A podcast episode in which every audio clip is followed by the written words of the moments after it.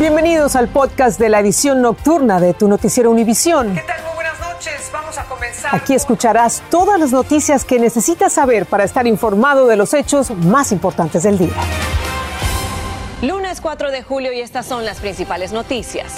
Arrestan a Robert Bobby Crimo, tercero de 22 años. Es sospechoso de asesinar al menos seis personas y dejar heridas a otras 34 al disparar desde una azotea durante el desfile por la independencia en Highland Park, Illinois. Uno de los fallecidos es un abuelo mexicano que estaba visitando a sus familiares. Devastada por el dolor, su nieta dice que fue impactado por tres disparos cuando disfrutaba el desfile.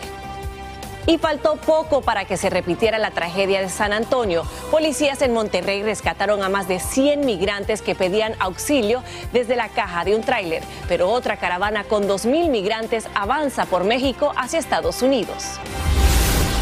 Este es su noticiero Univisión Edición Nocturna con Patricia Yaniot y León Krause.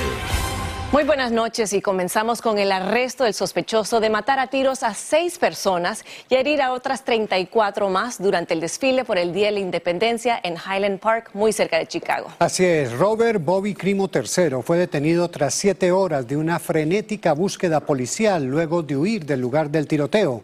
Comenzamos con nuestra cobertura de equipo en vivo desde Chicago con David Palomino que ha estado desde la primera hora en el cubrimiento de esta noticia. David, va terminando esta jornada. ¿Qué nos puedes contar ahora?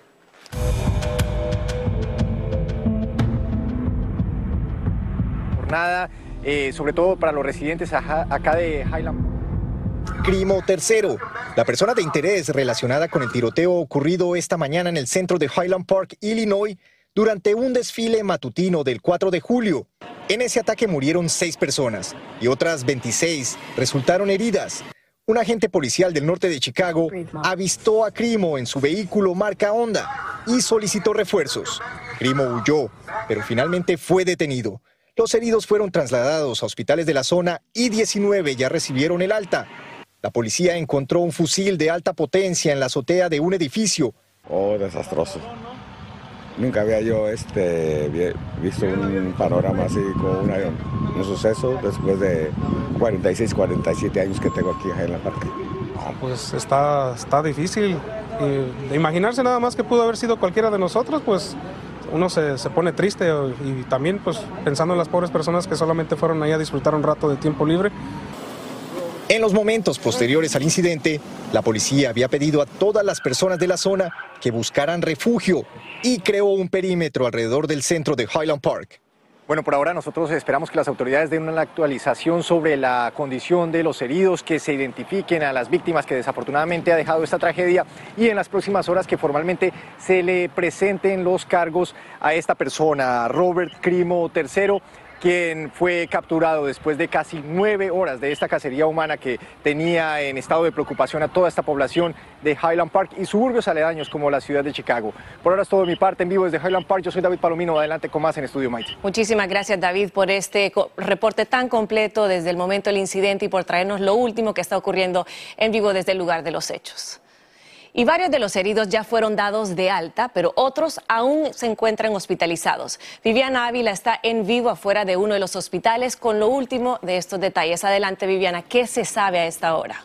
Así es, Mighty. Del 26 víctimas traídas a este hospital, 25 presentaban heridas de bala, 19 recibieron atención médica y dada de alta. Debo decir también que la familia de Nicolás Toledo, el abuelo de 78 años de edad, quien se encontraba justamente de visita y fue una de las primeras víctimas mortales en identificarse, ya ha creado también una página de recaudación de fondos para los gastos funerarios. Y esta es la descripción precisamente que hacen de Nicolás Toledo, un padre de ocho abuelo de muchos que nos dejó esta mañana del 4 de julio. Lo que se suponía iba a ser un día divertido de familia se tornó en una horrorosa tragedia para todos nosotros. No solamente fue Nicolás un hombre amoroso, creativo, aventurero y divertido. Como familia estamos destrozados. Nuestras condolencias van para los demás familias que también perdieron a un ser querido el día de hoy y Nicolás es nuestro ángel guardián. Precisamente entrevistamos a una de las familiares de esta tragedia y así describe lo ocurrido en este trágico desfile el día de hoy. Abuelito de mi esposo, cómo lo hirieron con tres este, heridos, heridas de bala. A él impactó en su pecho, en su pie y en su cabeza. Todavía uno de sus hijos estaba atrás de él y quiso como protegerlo, pero cuando él lo abrazó solo fue cuando vimos que él cayó hacia el suelo. Y hay que decir que también dos de los heridos son de nacionalidad mexicana y el consulado de ese país aquí en la ciudad de Chicago está prestando precisamente asistencia a los familiares y a las víctimas impactadas por esta tragedia. Félix. Muchas gracias, Viviana. Y hoy Elian Sidán habló con Alexander Sandoval, uno de los sobrevivientes del tiroteo. Él logró esconder a sus dos pequeños hijos en un contenedor de basura, mientras buscaba a otros parientes para ponerlos a salvo. Esto fue lo que nos contó en esta conmovedora entrevista. Muy inagradable, algo muy espantoso el hecho de, tener que, huir este, cargando a mi hijo, a mi hermano y, tener que esconderlos en un bote de basura para después regresar a la escena y, buscar el, resto de mi familia fue algo muy espantoso. Eh, ahora, este, pues ahora tener que explicarle a nuestros hijos lo que, lo que vivió y, y pues gracias a Dios que pude poner a mi familia a salvo y regresar y, y encontrar el resto de mi familia, pero al regresar fue una escena donde había gente eh, baleada, tirada en el suelo y, este y pues ver, ver a un niño ser cargado por un policía herido fue la fue algo espantoso y que jamás me pude imaginar que pasaría en mi comunidad. Impresionante testimonio de verdad y por redes sociales circulan videos grabados por celulares de personas presentes que querían guardar un recuerdo familiar de la fiesta de independencia y terminaron haciendo un recuento gráfico de una masacre. Ricardo Arambari encontró esos angustiosos registros. Este video captado por un niño en su teléfono celular muestra el momento exacto en que comenzó la balacera ocurrida durante una parada conmemorativa del 4 de julio en Highland Park, Illinois.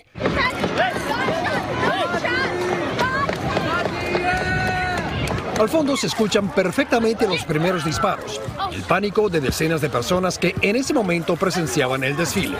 Poco después, el niño empieza a correr y a gritar. Luego llama a su madre. Y este otro video, también captado en un teléfono celular, muestra la llegada de los primeros carros de bomberos al lugar de la tragedia. Son parte del testimonio visual que circula en las redes sociales. De inmediato, cientos de policías empezaron la cacería humana para atrapar al sospechoso, un hombre blanco de 18 a 20 años que aparentemente estaba en la azotea de uno de los edificios cercanos al lugar del tiroteo. Al mismo tiempo se empiezan a conocer aterradores testimonios de muchas personas que se encontraban en el desfile cuando empezó la balacera. Solo recuerdo ver como humo en el piso. Recuerdo haber oído los disparos. Este hombre dice que corrió con su hijo buscando protegerse y que vio personas heridas, sangrando. Solo vi a un oficial cargándolo y estaba desmayado. Agentes del FBI se unieron a la investigación mientras decenas de heridos luchan por sus vidas en los hospitales del área. Ricardo Arambarri, Univisión. Y mientras tanto, en Filadelfia, un tiroteo a dos policías causó una estampida en medio del espectáculo de fuegos artificiales por las celebraciones de la independencia. La balacera ocurrió en Center City casi al final del evento y los agentes fueron hospitalizados. A uno de ellos le rozó una bala y la condición del segundo agente no se ha revelado. Y a lo largo y ancho de Estados Unidos, las comunidades celebraron este 4 de julio el Día de la Independencia. Y en las grandes ciudades lo hicieron con grandes conciertos, hermosos despliegues de fuegos artificiales y fuertes medidas de seguridad. Guillermo González estuvo en el centro comercial Bayside en Miami, Florida, donde este festejo se celebró con gran entusiasmo. Gracias, buenas noches. En muchas ciudades del país se han tomado hoy medidas especiales de seguridad después de esta horrible tragedia que ha ocurrido en Illinois. Y por supuesto aquí en Miami no ha sido la excepción. La policía ha hecho un gran despliegue de seguridad aquí para que muchos puedan disfrutar de esta tradicional celebración tan importante del Día de la Independencia. Por eso hemos venido aquí a uno de los más emblemáticos sitios de la capital del sol para preguntarle a la gente cómo viven la celebración del 4 de julio después de un día tan triste. ¿Cuál es su nombre? Andrea Guerrero. Andrea, ¿cómo se siente en Miami esta celebración del 4 de julio hoy? Bueno, obviamente felices de que podemos estar acá, pero al mismo tiempo se siente un poco, da un poco de miedo y ah, uno se tiene como que siempre estar atento a todo y viendo a la gente. O sea, uno sale, pero sale con cierto miedo por obviamente lo que pasa en el país. Claro. ¿Cuál es su nombre? Carolina López. Carolina, ¿qué siente una persona que vive en Miami hoy cuando se han vivido un momento tan, tan trágico, tan doloroso en nuestro país? Es muy triste porque son muchas las familias que hoy en día no están celebrando, sino probablemente estén llorando la pérdida de un familiar muy cercano.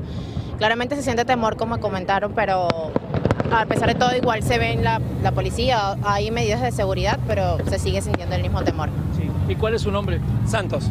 Santos, ¿qué siente una persona como usted que es inmigrante, que ha venido a este país a buscar lo que hemos venido a buscar todos y se encuentra con una noticia tan, tan triste, tan trágica? Eh, es terrible, pero sin embargo yo me siento seguro en Miami, veo bastantes cuerpos de seguridad y eso es importante. No creo que lo más, este tipo de cosas no se va a dejar de celebrar, lo más importante es que la policía eh, haga el trabajo. Bueno, pues muchas gracias. Es parte de lo que la gente aquí en Miami está sintiendo, que es probablemente muy similar a lo que muchas personas en el país están sintiendo hoy después de esta horrible tragedia que ha ocurrido en Illinois. Pero la celebración del Día de la Independencia, que es quizás una de las más importantes en los Estados Unidos, pues se sigue desarrollando de una manera relativamente normal. De momento es todo lo que tenemos desde Miami. Ahora regreso con ustedes. Estás escuchando el podcast de tu noticiero Univisión. Gracias por escuchar. A pocos días de otra tragedia, la que terminó con la vida de 53 migrantes asfixiados en el llamado tráiler de la muerte, familiares en Oaxaca exigen la repatriación del cuerpo de uno de los suyos, mientras en su comunidad se declaró luto general. Alejandro Madrigal nos informa desde Ciudad de México. En esta comunidad en la Sierra Mije de Tlahuiltoltepec, Oaxaca, ya preparan el funeral de Josué Díaz Gallardo, uno de los 53 inmigrantes que murieron por asfixia en el tráiler abandonado en San Antonio, Texas. Era como mi hijo, porque yo lo crié cuando él estaba chiquito. Sí, ahorita pues estamos esperando nomás que llegue su cuerpo. Sus familiares elaboraron un documento en el que exigieron al gobierno federal que el cuerpo de Josué de 34 años sea repatriado lo más pronto posible. En agilizar la repatriación del finado Josué Díaz Gallardo y a las demás víctimas a su lugar de origen. Josué Díaz Gallardo fue uno de los primeros migrantes en ser identificado por las autoridades, por lo que habitantes del municipio se declararon en luto general por esta tragedia. El sueño de Josué era construir una casa para su esposa e hijo de 12 años. Pues vamos a estar tristes y de luto desde esa fecha hasta que pues tengamos aquí el cuerpo de nuestro paisano. En la casa de los padres de Josué hay un gran movimiento y se instalaron mesas y sillas. Y las mujeres elaboraron tortillas para recibir a las personas de la comunidad que acuden a dar el pésame como parte de la costumbre. Se cree que el cuerpo de Josué podría llegar en los próximos días. Hay mucha gente también en espera, mucha gente todavía que está esperando reconocer a sus familiares. Ya estamos este, esperando nomás que llegue este fin de semana. Francisco no da la cara porque los traficantes ahora quieren que les paguen los 15 mil dólares que le cobraron a Josué, pese a que el sueño americano terminó en una tragedia. Familiares de los 27 mexicanos que fallecieron en el tráiler de la muerte esperan la repatriación de los cuerpos. Aseguran que el consulado en Texas les ha brindado poca información a seis días de la tragedia. En Ciudad de México, Alejandro Madrigal, Univisión. Y continuando en México, en Monterrey, policías rescataron a 110 inmigrantes, entre ellos adultos y niños que iban hacinados en un camión. Según testigos, estaban golpeando las puertas del vehículo pidiendo auxilio. Esto demuestra que los inmigrantes siguen arriesgando la vida en camiones y Francisco Cobos nos tiene el reporte completo. Ignorando la tragedia de San Antonio, miles de migrantes siguen cruzando la frontera, saturando ciudades como Eagle Pass, en donde en un solo día llegaron más de 1.700 personas. La patrulla fronteriza informó que esto significa que en esa zona se realiza el 50% de los arrestos fronterizos masivos a nivel nacional. En Monterrey, policías municipales rescataron a 110 migrantes que viajaban amontonados en la caja de un camión y pedían auxilio. A menos de una semana de que 53 indocumentados murieron dentro de un tráiler en San Antonio, Texas. Activistas afirman que esos viajes de alto riesgo continuarán porque muchos migrantes seguirán huyendo de sus países por falta de oportunidades. Sí, va a seguir muriendo. O sea, en nuestros países no hay estabilidad. Para dar un ejemplo, en Honduras, en Honduras hay crisis política, corrupción. Una nueva caravana con más de 2.000 migrantes se dirige a la frontera de Estados Unidos. Vamos hacia adelante cueste lo que nos cueste. Mientras tanto, cuatro sobrevivientes de la tragedia del tráiler continuaban hospitalizados, dos de ellos en condición crítica. Es algo muy difícil. El altar improvisado en memoria de las víctimas continúa creciendo con decenas de flores, globos y recuerdos dejadas por miles de personas, como Adín Hernández quien tuvo la idea de llevar una cruz grande. Después uno de sus amigos dijo que deberían llevar más. Y es así como decidieron construir una cruz por cada una de las víctimas para que esta tragedia jamás sea olvidada. Y las dos cruces blancas pues son las dos cruces de los dos niños ¿va? que murieron también. Y de ahí la rosada pues representa a cada mujer, cada mujer que murió ahí. Este artista y activista también creó una de sus pinturas en honor a las víctimas. Había hecho lo mismo en Ubalde, justo frente a la primaria en donde ocurrió el tiroteo. Bueno, ahora me doy cuenta que no solamente fallecen, sino que cada vez viene eh, más gente para acá a Estados Unidos y tristemente parece que cada vez la situación es, más drástica. ¿no? En San Antonio, Texas, Francisco Cobos, Univision. El precio del combustible es un problema que enfrentamos todos por estos días. Muchos culpan al presidente Biden, quien a su vez culpó en Twitter a los dueños de las gasolineras. Pero estos le respondieron, como nos cuenta Pablo Gato. María trabaja en una gasolinera y no pierde ojo ante los precios de la gasolina. Yo primero llenaba mi carro con 30 dólares y ahora le pongo 80 a la semana y si es posible más. Hoy el promedio por galón es 4 dólares 81 centavos. Hace un año era 3 dólares 13 centavos. Biden siente ese descontento. Mi mensaje a las compañías que administran gasolineras y establecen los precios es simple. Este es un tiempo de guerra y de peligro global. Bajen los precios que cobran en las gasolineras para que reflejen lo que ustedes pagan por el producto. Y háganlo ahora. Crítico. Pierde mucho su sentido cuando se entiende que los márgenes en esa industria realmente no son muy altos. Hay 145.000 gasolineras independientes en Estados Unidos. Estamos trabajando en eso, señor presidente, mientras que tenga un feliz 4 de julio y por favor asegúrese de que el interno de la Casa Blanca que subió este tuit se registre al curso de economía básica para el semestre de otoño. Se burló del tuit de Biden la Asociación de Petróleo y Gas de Estados Unidos. El precio de la gasolina se ha convertido en un verdadero dolor de cabeza para la Casa Blanca. El motivo es que cada vez que una persona pone gasolina en su auto le viene una palabra a la cabeza, inflación. El gobierno sugiere que la industria del petróleo no aumenta su producción para que no baje el precio. Los expertos añaden que el cierre a las exportaciones rusas de petróleo debido a la guerra en Ucrania también han provocado subidas de precios. Los consumidores no parecen muy interesados en quién tiene la culpa de qué, sino en soluciones que alivien sus bolsillos. En Washington, Pablo Gato, Univisión. Un recluso se escapó de una cárcel en Cincinnati, Ohio, como en los cómics o las películas, usando sábanas amarradas.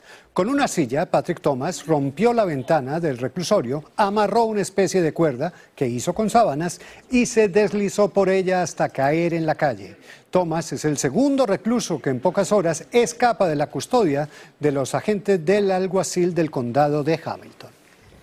Joey Chestnut se volvió a coronar hoy como el campeón mundial de comer perros calientes al devorar 63, incluyendo los panes, en 10 minutos. Con estas son 15 las ocasiones en que Chestnut ha ganado el concurso de Nathans. Por su parte o por parte de las mujeres, Vicky Sudo obtuvo su octavo título al comer 40 perros calientes en 10 minutos. Vamos eh, a recapitular luego de la amplia cobertura de la noticia que enlutó este día de la independencia. El sospechoso de matar a seis personas y herir a otras 30 en un desfile cerca de Chicago fue detenido tras siete horas de intensa búsqueda. Robert Crimo, tercero de 22 años, perpetró la matanza desde el techo de un edificio con un rifle de gran potencia. Entre las víctimas mortales se encontraba el abuelo mexicano Nicolás Toledo, de 76 años, que fue impactado por tres balazos cuando veía el desfile junto a su nieta. Trágico 4 de julio. Mañana tendremos más información. Buenas noches. Así termina el episodio de hoy de Tu Noticiero Univisión. Gracias por escucharnos.